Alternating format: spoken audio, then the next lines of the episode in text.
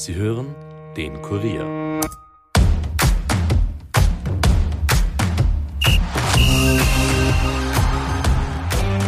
Ausverkauf oder große Chance? Das ist die Frage, die man sich im deutschen Fußball zuletzt stellte. Am Mittwoch stimmten die 36 Bundesliga-Clubs darüber ab, ob ein Teil der TV-Rechte um 2 Milliarden Euro an einen Investor gehen soll. Wie aber sieht das in Österreich aus? Wie kommt die heimische Liga an ihr Geld und wofür gibt sie es aus? Das und mehr hat meine Kollegin Caroline Grosse-Sandner, Bundesliga-Vorstand Christian Ebenbauer gefragt. Mein Name ist Steffen Berndl und ihr hört die Kurier Nachspielzeit.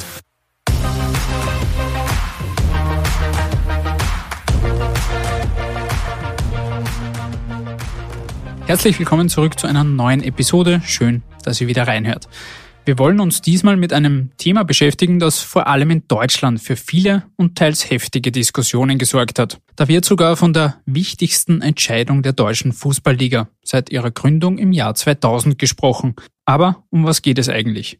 An diesem Mittwoch wird auf einer außerordentlichen Mitgliederversammlung darüber entschieden, ob ein Investor ins Boot geholt werden soll. Es geht dabei vor allem um die TV-Rechte und einen Betrag von rund 2 Milliarden Euro. Damit soll unter anderem auch die internationale Wettbewerbsfähigkeit der deutschen Bundesliga gestärkt werden. Ob dieser Plan tatsächlich auch angenommen wird, entscheidet sich wie gesagt am Mittwoch. Wenn ihr diese Episode hört, ist es also durchaus möglich, dass bereits eine Entscheidung getroffen wurde. Wir haben uns daher die Frage gestellt, inwiefern ein derartiger Schritt auch in Österreich denkbar wäre. Meine Kollegin Caroline Krause-Sandner hat am Dienstag mit dem Bundesliga-Vorstand Christian Ebenbauer telefoniert. Ebenbauer sprach unter anderem darüber, wo die heimische Liga ihr Geld her hat und was sie damit macht. Aber er nimmt auch Stellung zu den deutschen Investorenplänen und beantwortet, inwiefern die jahrelange Dominanz von Red Bull Salzburg auch ein Problem ist. Los geht's.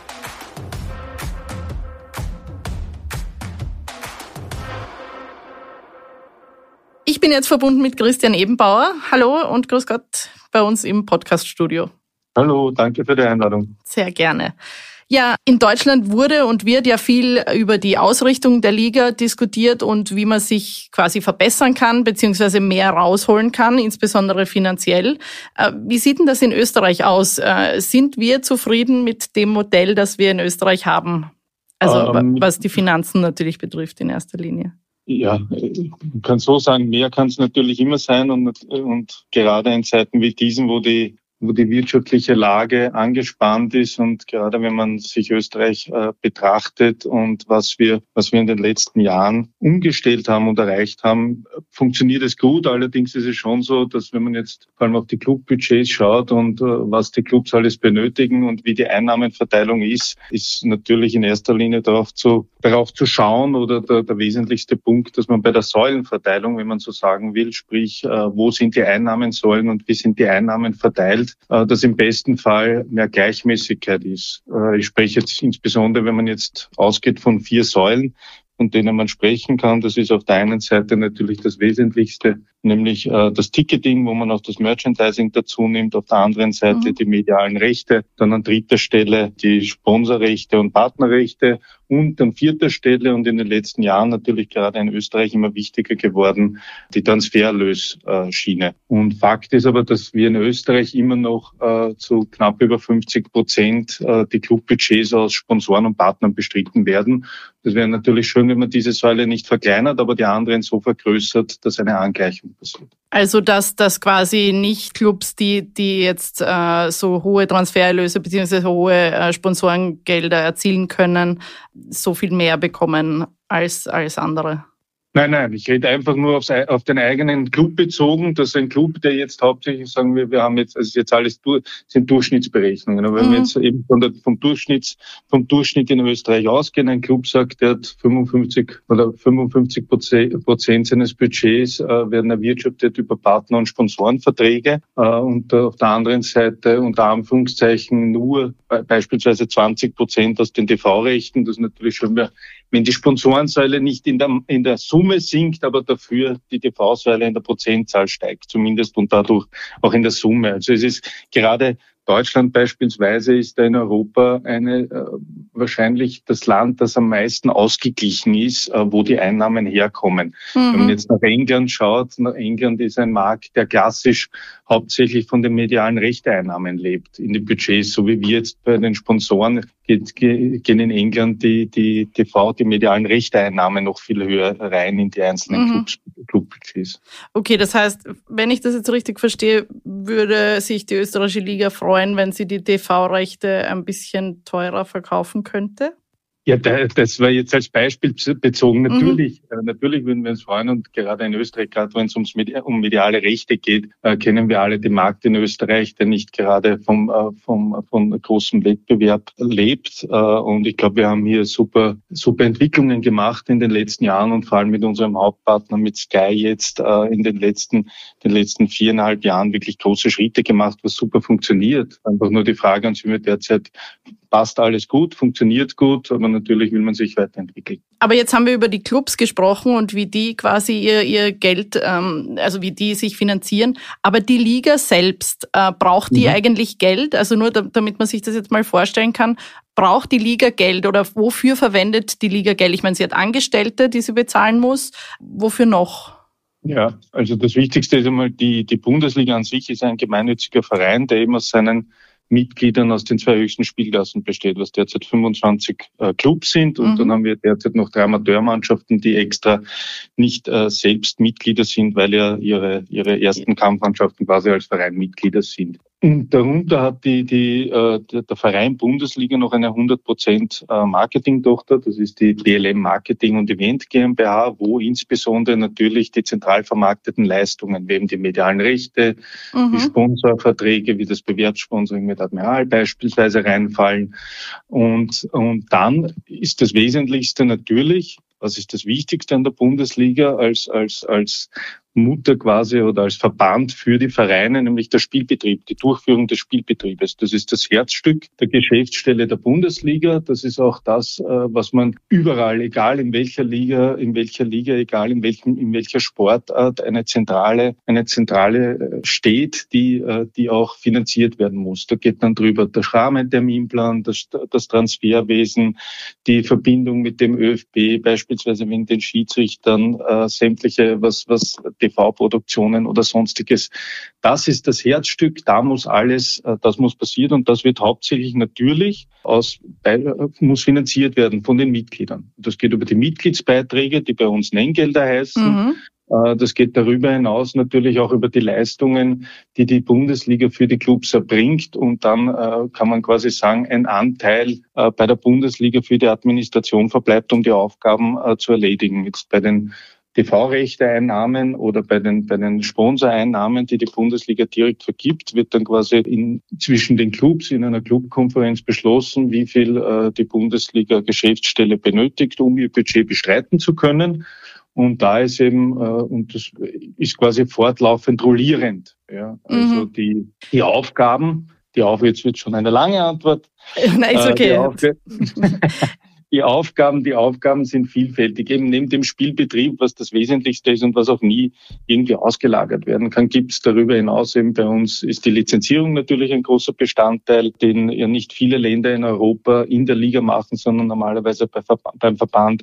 Was auch in Österreich äh, der Fall ist, was in ganz wenigen Ländern auch äh, in Europa der Fall ist, ist, dass wir die ganze interne Gerichtsbarkeit, die Strafausschüsse, mhm. also Senat 1, Strafausschüsse für rote Karten, für Sicherheitsfragen, genauso die Stadionbestimmungen, also Stadionzulassungen, Infrastruktur. Die zweite Instanz dann das Schiedsgericht, dass wir bei uns quasi über die, über die Schiedsverträge in der Lizenzierung eine, ein WKO-Schiedsgericht im, im, im, im Sinne eines ordentlichen Gerichts haben. Also da sind wir sehr weit aufgestellt. Dann natürlich die Vertretung im ÖFB, in der UEFA, mhm. die Verhandlungen mit der Gewerkschaft über den Kollektivvertrag, auch mit politischen Stellen, mit dem Sportministerium, mit dem Innenministerium, wenn es um, äh, wenn es um Fragen des Spielbetriebs geht. Also etc., für all, mhm. etc. Wir würden, könnten da noch lang reden. Genau, also für all diese Aufgaben braucht es Personal, das bezahlt werden muss. Und für, für diese Dinge wie Spielbetrieb braucht es ja auch technische Sachen und VAR-Abwicklung ist ja, glaube ich, da auch dabei. Exakt. Also solche Exakt. Sachen brauchen dann natürlich Geld. Weil Sie jetzt gerade erwähnt haben, wie, wie das Geld reinkommt, also TV-Rechte, Sponsorings, Nenngelder und so weiter. Können Sie mir da ungefähr eine Aufschlüsselung geben, wie viel das ausmacht an, an also die Nenngelder und, und TV-Rechte, Sponsorings? Also, das, also das Wichtigste jetzt von den Nenngeldern, was unser Budget betrifft, ist, sind das, also die grundsätzlichen Nenngelder und Gebühren machen 36 Prozent im Schnitt unseres Budgets aus. Mhm die Einnahmen aus den eben aus den zentral vermarkteten Leistungen, wo wir quasi wie eine Art Provision äh, erhalten von, von den Clubs, sind 49 Prozent. Also da sind TV-Rechte und Sponsoren drinnen. Genau, TV-Rechte, mhm. Sponsoren, Lizenzpartnerschaften. Also da ist da mhm. ist eine große Latte drinnen und ist auch das meiste. Dann äh, halten wir noch für die, für die Administration, genauso wie über den ÖFB läuft das quasi und über das Bundessportfördergesetz zehn Prozent unseres, unseres Budgets und dann auch noch eine UEFA-Förderung, insbesondere für die, für die Lizenzierungsaufgaben, das sind vier Prozent. Mhm. Also sind Komma jetzt, äh, wo, wo jetzt, also Komma stellen, weshalb sich, wenn man nachrechnet, glaube ich nicht bei 100 Prozent liegt, sondern bei 99. Aber wir haben jetzt gerundet, dann, dann, ja. dann gilt das. Gut, das heißt aber, also 49 Prozent TV und Sponsoren, das heißt, je attraktiver die Liga ist, desto mehr kommt da, kommt da rein. Also das ist ein großer Brocken des Geldes. Na, bei uns nicht. Wir sind da gedeckelt, muss man sagen. Also das ist schon so. Also die Liga ist ja gerade keinen Selbstzweck. Ja, ich meine jetzt für den, für den ganzen, für den ganzen Betrieb, den ganzen also auch für die Clubs. Ja, also mhm. für die Clubs, ja. Also ja. das ja, wir sind, wir versuchen, also alles, was wir erwirtschaften, ist natürlich der Hauptzweck, dass die, dass die Clubs so viel wie möglich erhalten wir haben eben über unseren Aufsichtsrat, äh, dass wir das Budget jährlich festsetzen, das aber im Grunde unverändert bleibt, je nachdem, äh, welche strategischen Ziele oder Gesamtbundesliga-Ziele man sich auch ausmacht mit den Clubs zusammen. Mhm. Von, von welchem Umsatz reden wir da pro Jahr ungefähr oder pro Saison? Wir haben jetzt, wir sind heuer noch nicht fertig. In der Saison 21, 22 hatten wir einen konsolidierten Umsatz zwischen DL und BLM von 117 Millionen. Und wenn man es, äh, wenn man es jetzt auf uns runterbrechen will, ist bei, also die Geschäftsstelle der Bundesliga hat äh, ungefähr fünf Prozent davon. Also fünf Prozent verbleiben dann für das, ja. was Sie jetzt gerade erwähnt haben. Genau. Okay. Also Sie haben gesagt, ja, zufrieden ja, aber natürlich beschwert man sich nie über mehr Geld. Aber was sind so die nächsten großen Ziele? Also ist, ist, steht irgendeine größere oder steht irgendwas an, was mehr Geld kostet? Ich meine jetzt die VAR-Sache, die, die ist ja jetzt, die ist ja jetzt einmal am Weg oder die, die läuft mit, mit all, bei, all, bei aller Kritik. Aber was, was hat das so ungefähr gekostet? Also zur zweiten Frage zuerst. Mhm. Äh, der Videoschiedsrichter ist teuer, kann man nicht anders sagen. Wir fallen um die technischen Kosten, wo wir Hocke als Partner haben und dann natürlich die Personalkosten. Äh, was dazu kommt, da sind wir bei äh, knapp oder rund eins, eineinhalb Millionen pro Saison, wo man immer noch bedenken muss, das ist vor allem ein Aufwand, der unabhängig von Liga gleich ist. Also es ist nicht so, dass jetzt die DFL grundsätzlich viel mehr zahlt. Also man kann natürlich, man hat mehr Kameras, man ja. hat mehr, dann hat, damit hat man auch mehr Aufwand.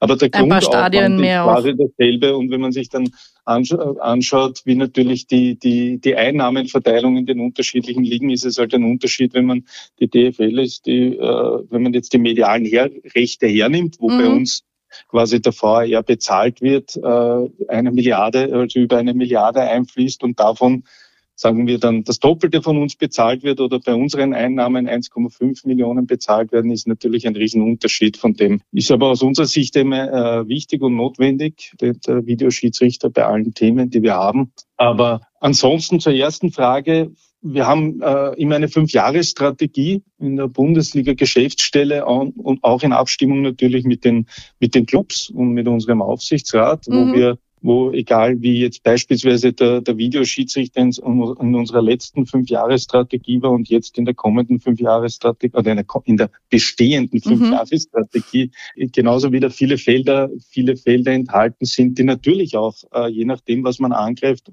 auch Geld kosten äh, und man natürlich je nach wirtschaftlichen Möglichkeiten dann sagen muss, das kann ich umsetzen, das kann ich nicht umsetzen, was müssen wir umsetzen und geht in alle Richtungen. Also, aber ist natürlich ein, ein fließendes ein fließendes Dokument, wenn man so sagen will, unsere Strategien und Maßnahmen dahinter, aber, aber ist ständig in Bearbeitung. Okay. Weil in Deutschland bei dieser Debatte um, um, um den Investor ging es ja vor allem auch darum, dass man, dass man international expandieren will, dass man auch digital besser werden will.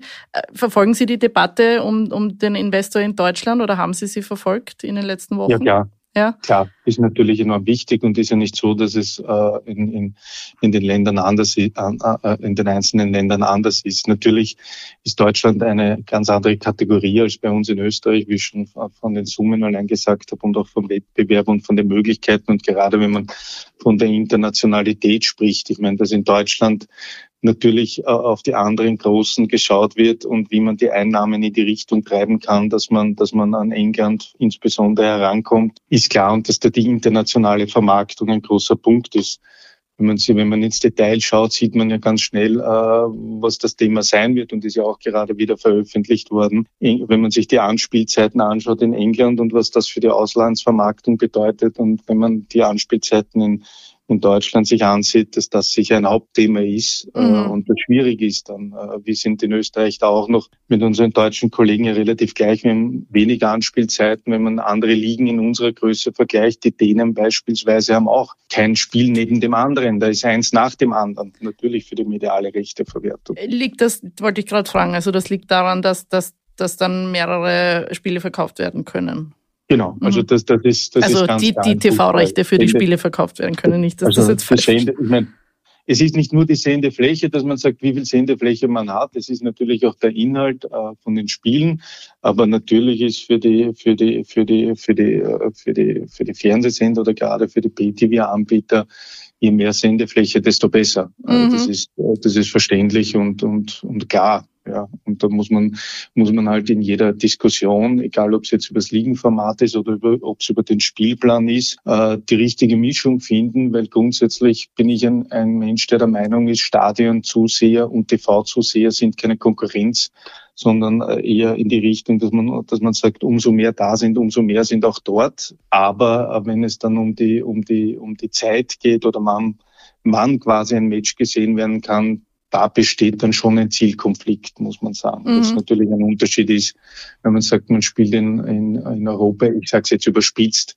um elf am Abend, damit man in Japan äh, das Spiel zu einer, zu, zum Abendessen sehen kann. Ja, genau. Weil Sie jetzt gerade Dänemark erwähnt haben, was sind denn so die Ligen, mit denen sich Österreich vergleicht oder, oder gibt es sowas überhaupt? Ja, nein, massiv. Also wir sind, wir sind intensivst im Austausch natürlich äh, mit den Schweizern, mhm. immer. Also das ist eine Liga, die, die in allen Belangen äh, noch am ähnlichsten ist, wahrscheinlich zu unserer, mit dem Riesenunterschied. Die Topografie in Schweiz macht, macht einiges leichter, muss man dazu mhm. sagen äh, weiter dann noch mit den Dänen, den Schweden, den Schotten, äh, mit Abstrichen auch die Belgier und die Holländer, aber mit denen haben wir auch viel Kontakt mit den Kollegen in Holland und Belgien, auch wenn die Länder größer sind. Also äh, man muss es, man nimmt dann quasi die Verdoppelung ein bisschen, gerade mhm. in Holland und Belgien sagt man, okay, es ist der doppelte Markt, es ist die doppelte Breite, aber dann kann man relativ gut vergleichen.